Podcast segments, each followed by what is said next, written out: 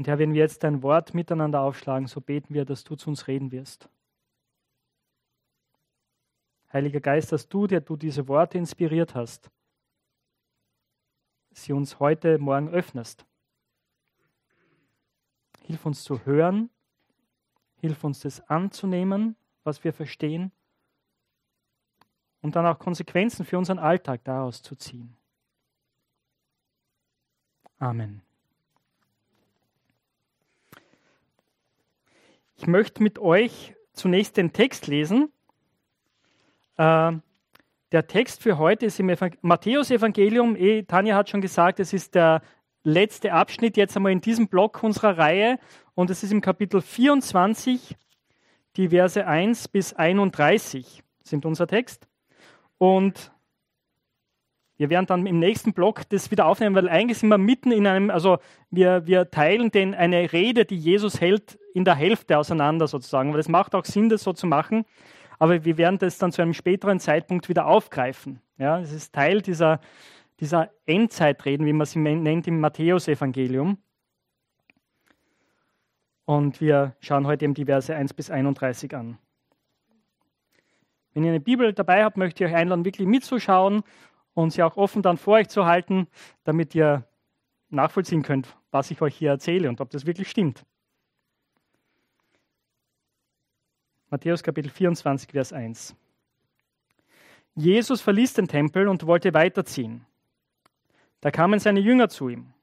Sie wollten ihm die Tempelanlage zeigen mit ihren prächtigen Bauwerken. Doch Jesus sagte zu ihnen, ihr bewundert das alles? Amen, das sage ich euch. Hier wird kein Stein auf dem anderen bleiben. Es wird alles zerstört werden. Dann ging Jesus auf den Ölberg und setzte sich. Nur seine Jünger waren bei ihm. Sie traten zu ihm und fragten, Sag uns, wann wird das sein? Und an welchen Zeichen werden wir das, werden wir erkennen, dass du wiederkommst und das Ende der Welt bevorsteht? Jesus antwortete, Passt auf, dass euch niemand in die Irre führt. Denn viele werden unter meinem Namen auftreten und behaupten, ich bin der Christus. Damit werden sie viele Menschen in die Irre führen. Ihr werdet von Kriegen und Kriegsgerüchten hören. Passt auf, dass sie nicht erschreckt. Denn das muss so geschehen. Aber das ist noch nicht das Ende. Denn ein Volk wird gegen das andere kämpfen und ein Reich das andere angreifen. An vielen Orten wird es Hungersnöte und Erdbeben geben. Doch das alles ist erst der Anfang der Geburtswehen. Dann wird man euch in große Not bringen und sogar töten. Alle Völker werden euch hassen, weil ihr euch zu mir bekennt. Dann werden sich viele vom Glauben abbringen lassen. Sie werden sich gegenseitig verraten und einander hassen. Viele falsche Propheten werden auftreten und viele von euch in die Irre führen. Weil der Ungehorsam gegen Gottes Gesetz immer größer wird, wird die Liebe bei vielen Menschen erkalten. Aber wer bis zum Ende standhält, wird gerettet werden. Die gute Nachricht vom Himmelreich wird in der ganzen Welt verkündet werden. Alle Völker werden davon hören. Und erst dann wird das Ende kommen. Ihr werdet sehen, dass das Götzenbild der Verwüstung im Heiligtum steht. So hat es Gott durch den Propheten Daniel angekündigt. Wer das liest, soll überlegen, was es bedeutet. Wenn das geschieht, dann sollen die Einwohner von Judäa in die Berge fliehen. Wer gerade auf dem Dach ist, soll nicht erst hinuntersteigen, um noch etwas aus seinem Haus zu holen. Und wer gerade auf dem Feld ist, soll nicht zurücklaufen, um noch seinen Mantel zu holen. Wie schrecklich wird diese Zeit für die Frauen sein, die gerade ein Kind erwarten oder stillen. Betet, dass es nicht Winter oder Sabbat ist, wenn ihr fliehen müsst. Die Not wird schrecklich sein. Noch nie hat es so große Not gegeben, von Anfang der Welt an bis heute. Und es wird sie auch künftig nicht geben. Wenn Gott diese schreckliche Zeit nicht verkürzen würde, könnte kein Mensch gerettet werden. Aber er wird diese Zeit verkürzen, denen zuliebe, die er erwählt hat. Wenn dann jemand zu euch sagt, seht, hier ist der Christus oder dort ist er, dann glaubt es nicht. Denn mancher falsche Christus und mancher falsche Prophet wird auftreten. Sie werden große Zeichen und Wunder tun. So wollen sie möglichst auch die Menschen, auch die Menschen in die Irre führen, die von Gott erwählt sind. Seht euch vor. Ich habe es euch vorhergesagt.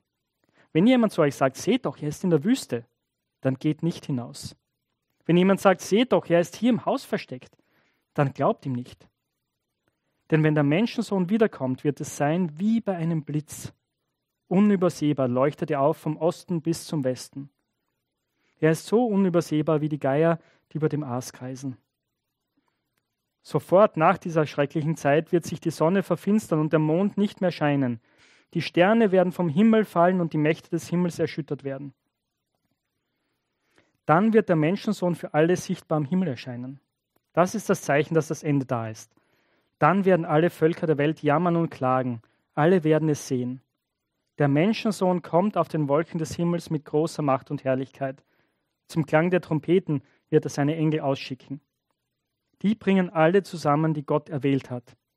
Wie die vier Winde kommen sie aus allen Himmelsrichtungen vom einen Ende des Himmels bis zum anderen. Das ist das Wort Gottes. Ja, wir haben das schon gehört, wenn wir heute hier, morgen hierher gekommen sind und eben vielleicht hast du gehofft, ja, eine, eine gute, ermutigende Botschaft zu hören für deinen Alltag, äh, etwas, was dich echt so vorantreibt, dann hast du jetzt diesen Text vielleicht gehört oder mitgelesen und denkst, oh, okay. Aber ich hoffe und mein Gebet ist, dass wir doch ermutigt sind von dem, was wir entdecken werden. Ich glaube, es ist ein sehr aktueller Text. Ähm, aus folgendem Grund. Viele Leute, und ich weiß nicht, wie es euch geht, in Gesprächen habe ich es immer wieder gehört, äh, jetzt in dieser Zeit, wo wir auch hier in Österreich durch diese Corona-Krise gehen, noch lange nicht durch sind, ja, ähm, sagen, ja, bah, wir leben in der Endzeit. Ja. Es wird immer schwieriger und, und wir sehen alle diese Zeichen und wir stehen kurz vor der Wiederkunft Jesus ungefähr. Ja.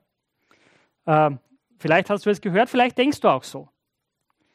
Ähm, und, und manchmal geht es mir so in Gesprächen, wenn Leute sagen, dann, ich, das drückt mich ganz schön nieder, oder? Und wenn wir diesen Text lesen, kann sein, dass du das liest und sagst, ja genau, schau, steht alles da. Und ich glaube, wir werden entdecken, dass wenn wir so denken, dass da Wahrheit drin liegt, aber dass wir auch ein bisschen daneben liegen. Und äh, ich hoffe, ihr bleibt da mit mir mit dabei, diesen Text zu entdecken und was Jesus hier sagt über das Ende der Welt oder eigentlich besser übersetzt wäre es das Ende des Zeitalters. Ja, weil wie die Tanja auch schon gesagt hat, es geht um eine Geburt. Ja? Und wenn, wenn Christen über dieses Ende reden, dann ist es nicht Ragnarök, der Weltenbrand oder so, wo alles vernichtet wird, sondern es ist das Kommen der neuen Schöpfung. Es ist was Gutes, gell? Ähm, das ist das eine, das ist unsere, unser gegenwärtiger Kontext, da wo wir uns befinden und die Gedanken, die, die viele Leute beschäftigen. Und wahrscheinlich lest, ja das im, liest man im Internet auch immer wieder solche Sachen. Das andere ist der damalige Kontext. Die Situation, in der diese, Jesus diese Worte spricht. Eben, wir haben es gelesen, Jesus geht aus dem Tempel weg. Es ist unmittelbar nach seinen letzten großen Auseinandersetzungen mit den Pharisäern, die wir vor zwei, Wo zwei Wochen betrachtet haben oder letzte Woche. Ähm, na, vor zwei Wochen, genau. Und Jesus verlässt den Tempel. Er geht aus dem Tempel weg und aus der Stadt raus und seine, seine Jünger sind, sind begeistert. Ich meine, der, der Tempel war eine großartige, prachtvolle Anlage mit all seinen Gebäuden. Und sie sind begeistert und zeigen Jesus diesen Tempel und sagen, wow, schau Jesus, schau es an, wie großartig das ist. Und Jesus sagt etwas, was sie ziemlich ernüchtert. Er sagt, ja, seht ihr das alles? Kein Stein wird auf dem anderen bleiben. Alles wird zerstört werden. Und es ist natürlich im Kontext dieser, dieser Gerichtsworte, dieser Weherufe, der er im Kapitel 23 gesagt hat. Dass er gesagt hat, das Gericht Gottes wird kommen über Jerusalem, über das Volk dort. Und der Tempel wird zerstört werden. Das ist dann auch passiert im Jahr 70 nach Christus durch die Römer. Es hat diesen jüdischen Krieg gegeben vom Jahr 66 nach Christus, 66 bis 70 und es, es kulminiert in der Zerstörung des Tempels. Äh, und was mir hier an dieser Stelle ganz, ganz wichtig ist, nochmal zu sagen, ich habe es das letzte Mal schon gesagt, ich sage es jetzt auch noch einmal wieder. Ähm, in der Geschichte der Christenheit ist es auch immer wieder vorgekommen, dass diese Texte verwendet und missbraucht wurden als Grundlage für Antisemitismus. Und das müssen wir absolut ablehnen. Ja? Darum geht es hier überhaupt nicht. Es stimmt, das Gericht Gottes kam damals zu dem Zeitpunkt über die Führer des Volkes, die das ganze Volk mit sich gezogen haben. Sie haben den Messias abgelehnt, der zu ihnen kam, und sie, sie sind falschen Messiasen nachgerannt, die ihnen Befreiung von den Römern versprochen haben, aber sie in den Tod geführt haben. Und das war eine schreckliche Realität. Aber Gott liebt sein Volk. Gott liebt das jüdische Volk und wir sollen für sie beten. Wir sollen uns danach ausstrecken, mit ihnen über, über ihren Messias zu reden, dass sie ihn kennenlernen. Und einige von euch hier in der Gemeinde habt ein besonderes Anliegen dafür und das ist gut so. Okay? Also halten wir das fest, das ist kein, keine Botschaft des Antisemitismus hier. Aber Jesus sieht voraus, was kommen wird. Und dann stellen die Jünger zwei Fragen. Seht ihr das in Vers 4? Sie kommen auf den Ölberg, eben gegenüber von Jerusalem, wo man den Tempel auch sieht. Ähm, und die Jünger kommen jetzt zu Jesus und sagen, Herr, wann wird es sein? Und dann stellen sie noch eine zweite Frage. Und an welchen Zeichen erkennen wir, dass du wiederkommst und das Ende der Welt, das Ende des Zeitalters bevorsteht? Und für sie hängen diese beiden Fragen vielleicht in ihrem Denken ganz eng zusammen. Ja? Und die, also eben diese zwei Fragen, wann wird der Tempel zerstört werden und wie werden wir erkennen, dass du wiederkommst, dass das Reich Gottes kommt ja, und das Ende der, des Zeitalters bevorsteht. Diese zwei Fragen werden in diesem Kapitel behandelt und eine Schwierigkeit ist eben, äh, wenn ihr euch mehr damit beschäftigt und auch Kommentare lest, ist, wie genau diese zwei Fragen beantwortet werden in diesem Text. Also wo geht es um die Zerstörung Jerusalems, wo geht es um das Ende der Welt, das Ende des Zeitalters. Und es gibt dann unterschiedliche Sichtweisen, ja, welche Verse genau über welchen Teil dieser Frage sprechen. Das ist nicht immer ganz einfach, aber das große Bild ist klar und das, das wird uns helfen. Aber schauen wir uns jetzt diesen Text an und wir werden ihn in, in mehreren Abschnitten anschauen. Zunächst die Verse 3 bis 14 in diesen Versen redet, spricht Jesus über den großen Lauf der Weltgeschichte, möchte ich sagen. Ja?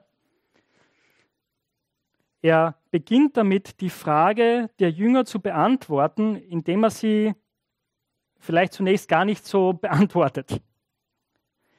Aber er redet mit ihnen darüber, wie, wie wird der Lauf der Weltgeschichte im Großen und Ganzen ausschauen.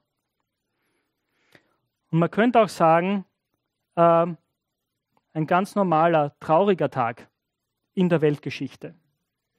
Das, was Jesus hier beschreibt, das ist einfach wirklich der Lauf der Dinge. Schauen wir es uns gemeinsam an. Zunächst redet Jesus darüber, er warnt sie davor, dass sie aufpassen sollen, damit sie niemand in die Irre führt.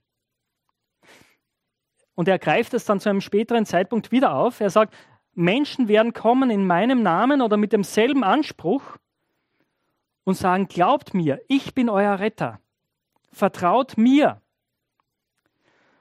Und wir wissen das, oder? Wir, wir spüren das, dass in Krisenzeiten sind äh, nicht nur Christen, alle Menschen sind absolut anfällig für sowas. Eben, ich habe Antisemitismus erwähnt. Ich meine, das war genau das, oder, was Hitler gemacht hat. Er er hat sich, er hat gesagt, ich bin die Rettung für euch. Und Menschen haben diese furchtbare Lüge geglaubt. Und es hat in die absolute Katastrophe geführt. Furchtbare, furchtbare Dinge. Und Jesus sagt, es wird immer wieder passieren, dass solche Menschen auftreten, solche falschen Retter, solche falschen Messias, falsche Christusse. Aber lasst euch nicht verführen.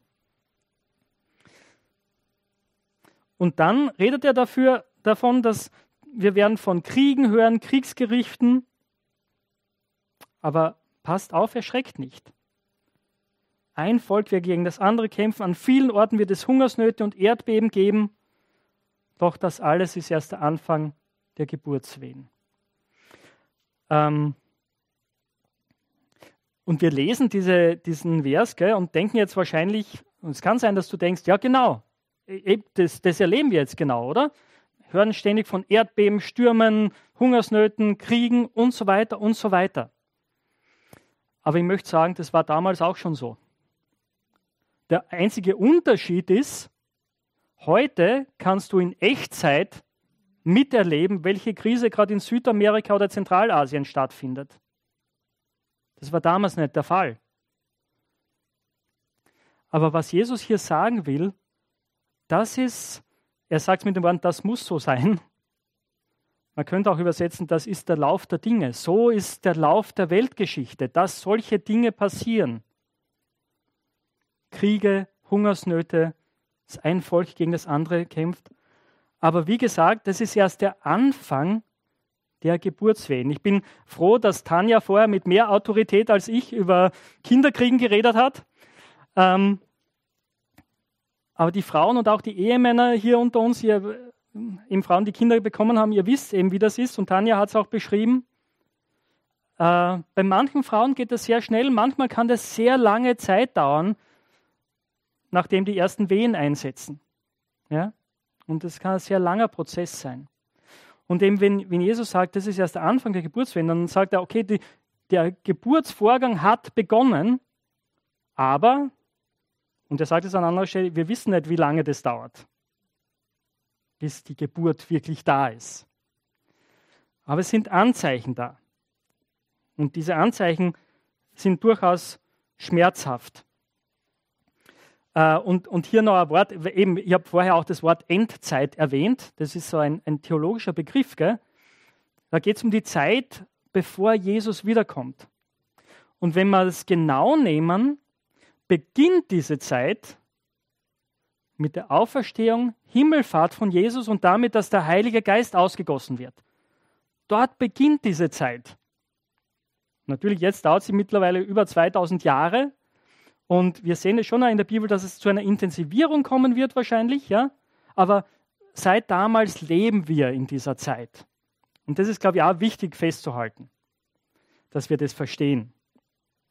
Und diese Zeit ist genau geprägt von diesen Dingen, die Jesus hier beschreibt. Nun, das sind einmal die, die äußeren Dinge der großen Weltgeschichte. Gell? Aber dann, ab Vers 9, spricht Jesus darüber, wie, wie das auch die Gemeinde betreffen wird. Man wird euch in große Not bringen und sogar töten. Alle Völker werden euch hassen, weil ihr euch zu mir bekennt werden sich, dann werden sich viele vom Glauben abbringen lassen. Sie werden sich gegenseitig verraten und einander hassen. Viele falsche Propheten werden auftreten, viele von euch in die Irre führen. Weil der Ungehorsam gegen Gottes Gesetz immer größer wird, wird die Liebe bei vielen Menschen erkalten. Ich lade euch ein und ermutige euch, Kirchengeschichte zu lesen. Ähm, einfach, es gibt, gibt gute Bücher, die auch nicht so schwer, also die nicht so hochwissenschaftlich sind, aber dass man einfach einen Überblick kriegt über die Kirchengeschichte. Und wenn wir das tun, dann merken wir, dass diese Dinge, die Jesus hier beschreibt, durch die ganze Kirchengeschichte vorhanden sind. Verfolgung, dass der Glaube bei vielen abnimmt, dass es zu einem Erkalten kommt, dass es falsche Lehrer, falsche Propheten gibt die Menschen in die Irre führen. Dass es zu Verrat untereinander kommt. Das sehen wir durch die Kirchengeschichte hinweg. Und natürlich ist es auch eine Warnung für uns heute, oder? Es gibt, ich habe diesen Artikel leider nicht mehr gefunden. Ich habe vor kurzem einen, einen Online-Artikel gelesen über so wer im Moment, es gibt im Moment so ungefähr 14 Leute, die für sich beanspruchen, dass sie eine Inkarnation von Jesus Christus sind ja, an verschiedenen Orten. Äh, und die durchaus auch Leute um sich scharen. Also es ist irgendwie echt sehr merkwürdig, aber es, solche Dinge passieren. Manchmal sind sie subtiler, gell? manchmal sind die Verführungen subtiler als, als so extrem. Aber Jesus sagt, passt auf, diese, diese Zeit, die kommen wird, das hat nicht nur einen, einen Effekt, eine Auswirkung auf die Leute draußen, sondern auch auf die Gemeinde. Eben Zeiten der Verfolgung. Wir erleben es gerade jetzt nicht hier in Österreich, aber viele unserer Geschwister weltweit erleben Verfolgung. Und wir müssen für sie beten und an ihrer Seite stehen. Und dem die Verheißung ist, aber wer bis zum Ende standhält, wird gerettet werden. Die Ermutigung für die Nachfolger Jesus ist, haltet fest am Evangelium. Bleibt dran an Jesus. Und dann sagt Jesus was ganz Wichtiges in Vers 14. Die gute Nachricht vom Himmelreich wird in der ganzen Welt verkündet werden. Alle Völker werden davon hören und erst dann wird das Ende kommen. Erinnert ihr euch die Frage der Jünger, was ist das Zeichen? Wann wird das Ende kommen? Hier sagt Jesus, hier ist ein Zeichen, oder? Die gute Nachricht vom, vom Reich Gottes wird verkündigt werden auf der ganzen Welt. Das muss passieren. Erst dann wird das Ende kommen. Und ihr Lieben, das ist das, worauf wir hinarbeiten. Das ist das, worauf wir uns konzentrieren müssen als Christen. Wir sollen nicht auf die Erdbeben, nicht auf die Kriege schauen, nicht auf diese Dinge. Wir sollen dafür arbeiten und uns dafür einsetzen, dass Menschen aus allen Nationen die gute Botschaft hören. Das ist das Ziel. Und übrigens, dieses Wort Ende, das hier immer wieder vorkommt, das ist ein griechisches Wort, das auch Ziel heißt. Ja? Das bedeutet nämlich, dass äh, eben die Weltgeschichte im, im christlichen Verständnis nicht einfach so vor sich hinläuft, sondern dass sie ein Ziel hat. Gell? Nicht nur ein Ende mit Schrecken oder so. Dann der zweite große Block ist, sind die Verse 15 bis 20.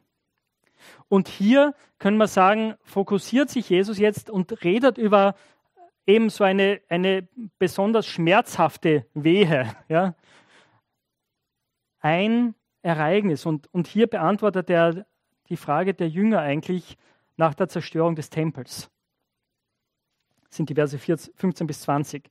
Und nie, auch nicht alles hier ist wieder ganz genau so eindeutig zu verstehen. Ja, und es gibt, ja, eben gleich am Anfang, ihr werdet sehen, dass das Götzenbild der Verwüstung im Heiligtum steht. So hat Gott durch den Propheten Daniel angekündigt. Wer das liest, soll überlegen, was es bedeutet. Und äh, das ist eben eine Prophezeiung aus dem Propheten Daniel. Und auch die Juden zur Zeit Jesu haben gesagt, ja, das ist schon einmal passiert, nämlich als Antiochus äh, den Tempel eingenommen hat und dann Schweine auf dem Altar geschlachtet hat ja, und, und Götzen gedient hat. Sie haben gesagt, genau das ist, da ist es eingetroffen. Aber hier sagt Jesus, na, das wird, wird wieder passieren. Und es ist nicht ganz klar, was, worauf er damit anspielt. Es kann sein, dass die Römer, als sie in Jerusalem eingezogen sind, dann die Standarten aufgestellt haben im Tempel. Ihre Standarten, die auch ihren Göttern geweiht waren. Und dass, dass er sagt, wenn, wenn ihr das seht, dass das beginnt zu passieren, dann passt auf. Dann passt auf. Und die Warnung ist, wenn das geschieht, und wir, wir sehen, dass er hier jetzt nicht äh, über die ganze Welt redet, sondern er redet sehr spezifisch über die Menschen, die in Judäa le leben. Ja? Vers 16. Dann sollen die Einwohner von Judäa in die Berge fliehen. Wer gerade auf dem Dach ist, soll nicht erst heruntersteigen, um noch etwas zu holen. Wer gerade auf dem Feld ist, soll nicht zurücklaufen, seinen Mantel zu holen. Man soll einfach rennen, wirklich. Und tatsächlich, wir wissen, dass die Gemeinde Jesu diese Worte Jesu ernst genommen hat. Die Christen haben Jerusalem verlassen, rechtzeitig bevor, bevor das Ende wirklich gekommen ist. Und Jesus sagt ihm, es wird eine schreckliche Zeit sein, vor allem äh, für, für Frauen, die ein Kind erwarten oder ein Kind haben, ein säugendes Kind. Und sagt, betet, dass es nicht im Winter oder Sabbat ist, dass ihr fliehen müsst. Ja, im, im, Winter ist es natürlich schwierig. Es, auch in den Bergen von Judäa ist es so ähnlich. Winter ist kalt, die Straßen sind nicht so einfach benutzbar. Am Sabbat kann man keine, keine Vorräte einkaufen. Ja? Alles ist zu. Es wird eine schlimme Zeit sein, ein intensiver Schmerz. Und Jesus warnt seinen Nachfolger vor dieser Situation und allen, die bereit sind, es zu hören. Und dann, in den Versen 21 bis 28, weitet sich der Blick wieder auf die generelle Not, denke ich. Ja? Er sagt hier dann, die Not wird schrecklich sein und noch nie hat es so eine große Not gegeben, vom Anfang der Welt bis heute. Und ich denke, hier weitet Jesus den Blick wieder weg von der Zerstörung des Tempels auf die Zeiten, die kommen werden. Aber Gott hat die Kontrolle. Wegen seiner Kinder lasst Gott die Dinge nicht einfach in die Katastrophe laufen, sondern er kürzt es ab, sagt Jesus hier. Gott hat die Dinge in der Hand und um seiner Kinder willen kürzt er die Leiden ab. Und wenn, wenn wir dann in den späteren Briefen äh, Texte lesen über, über das Wiederkommen Jesu und so weiter, dann erkennen wir, dass, dass die alle auf diese Rede auch Jesu zurückgehen. Ja? Dass die Apostel das daraus entwickelt haben, was sie von Jesus selbst gehört haben über diese Zeiten. Und hier nimmt sich Jesus jetzt wieder länger Zeit, um über diese falschen Christusse zu reden, oder? Er sagt, okay, es wird, dann wird es passieren, dass Leute wieder kommen, falsche Propheten, falsche Christusse. Und was ist ihre Botschaft? Schaut, hier ist der Christus. In der Wüste, wenn ihr rausgeht, ja, weg von allen anderen, dann dort, dort findet ihr ihn. Oder im Geheimen, hier in der Kammer, im Haus, gell, da findest du Christus, da findest du die Rettung. Und eben ist wiederum dasselbe Prinzip. In Zeiten der Not sind wir anfällig für, für falsche Rettungsideologien, für esoterische Lehren, oder? Das ist das, was, was worum es hier geht, oder? Also der, der Christus ist schon da, der Retter ist schon da, aber er ist, er ist im Geheimen, er ist verborgen. Und du musst zu den Eingeweihten gehören, um dazuzugehören. In der Geschichte hat es auch immer wieder Sekten gegeben, die genau das sagen, oder? Und es gibt sie noch immer. Kulte, die genau sagen, ja, der, der Christus ist schon da, aber du musst zu den Eingeweihten gehören. Was sagt Jesus dazu? Glaubt ihnen nicht. Lasst euch nicht verführen. Warum? Wenn Jesus wiederkommt, dann wird es unübersehbar sein.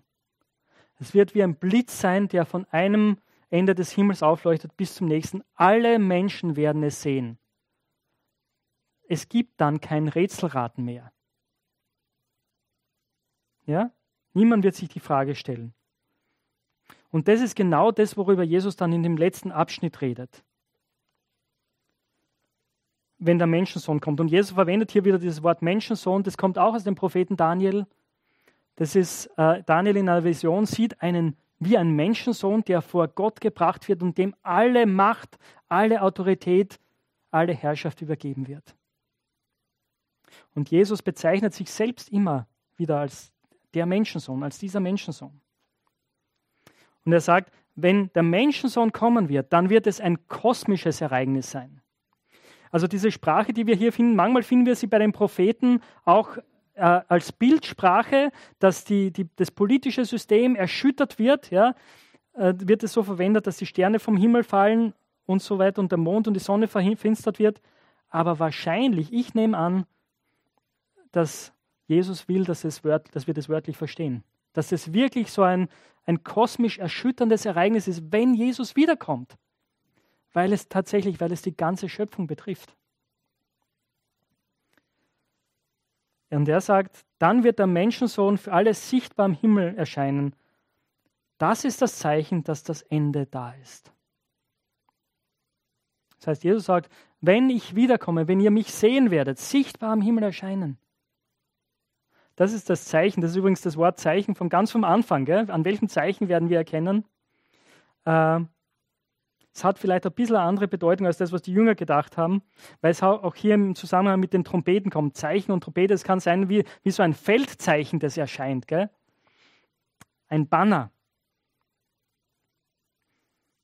Und das wird zwei Auswirkungen haben, wenn das passiert. Einerseits, alle werden es sehen und alle Völker der Welt werden jammern und klagen. Es wird alle Nationen betreffen.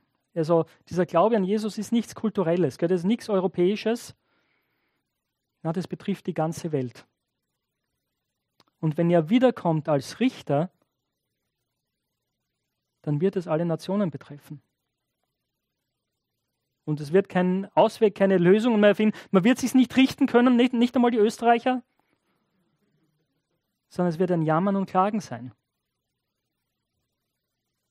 Das ist die eine Auswirkung. Aber was ist die andere? Vers 31. Zum Klang der Trompeten wird er seine Engel ausschicken, die bringen alle zusammen, die Gott erwählt hat. Wie die vier Winde kommen sie aus allen Himmelsrichtungen, vom einen Ende des Himmels bis zum anderen. Die zweite Auswirkung ist eine großartige, nämlich, dass Menschen aus allen Nationen, aus allen Ecken der Erde zusammenkommen in Freude, in Anbetung, weil endlich ihr Retter da ist, weil die Geburt jetzt da ist, die neue Schöpfung ist da. Seht ihr, das ist das Ziel Gottes mit dieser Welt. Nicht Vernichtung, auch im Gericht, sondern Errettung. Und dass viele, viele, viele Menschen aus allen Nationen, aus allen Sprachen mit dabei sind. Nicht mit Jammern und Klagen, sondern in Freude und Anbetung. Wie passiert es? Vers 14, oder? Dass das Evangelium verkündigt wird in allen Ländern dieser Welt. Meine Freunde, das ist diese große, hoffnungsvolle Botschaft dieses Textes. Der, der, dieser Text ist hart. Und er beschreibt schwierige Dinge und er beschreibt Leid und wir sollen nichts anderes erwarten in dieser Welt. Wir leben in einer Illusion, wenn wir denken, ja, es wird immer irgendwie alles immer besser werden. Na, die Bibel ist sehr realistisch. Der Lauf dieser Welt ist Krieg, Hungersnöte, Naturkatastrophen. Aber gleichzeitig hat Gott einen Plan mit dieser Welt, den er zu Ende bringen wird. Er wird kommen und er wird retten. Und bis das passiert, dürfen wir beteiligt sein an diesem großen Auftrag, dass Menschen aus allen Nationen Jesus kennenlernen. Und wir leben in der Hoffnung, dass eines Tages werden wir ihn sehen und wir werden dabei sein. Es kann sein, dass wir vorher schon sterben, aber auch dann werden wir dabei sein. Mit, diesen, mit dieser Hoffnung möchte ich jetzt mit uns beten und dann wollen wir Gott gemeinsam mit Liedern anbeten. Wisst ihr was? Ich, ich starte mit einem Gebet, einem kurzen, und lade euch dann ein, auch zu beten und dann schließe ich ab mit einem Amen. Lasst uns beten. Und ihr zu Hause, ihr dürft auch mitbeten. Ihr werdet von der Gebetsgemeinschaft nichts hören, aber ich lade euch ein, auch Gott anzubeten. Herr Jesus, wir danken dir, dass inmitten des Chaos dieser Welt, all dieser furchtbaren Dinge, die hier beschrieben sind, du doch die Kontrolle hast. Und Vater, dass du einen Plan mit dieser Welt hast, den du ans Ziel bringen wirst. Herr Jesus, danke, dass wir warten auf deine Wiederkunft und danke, dass wir beteiligt sein dürfen daran, dass Menschen dich kennenlernen. Höre jetzt unsere Gebete. Amen.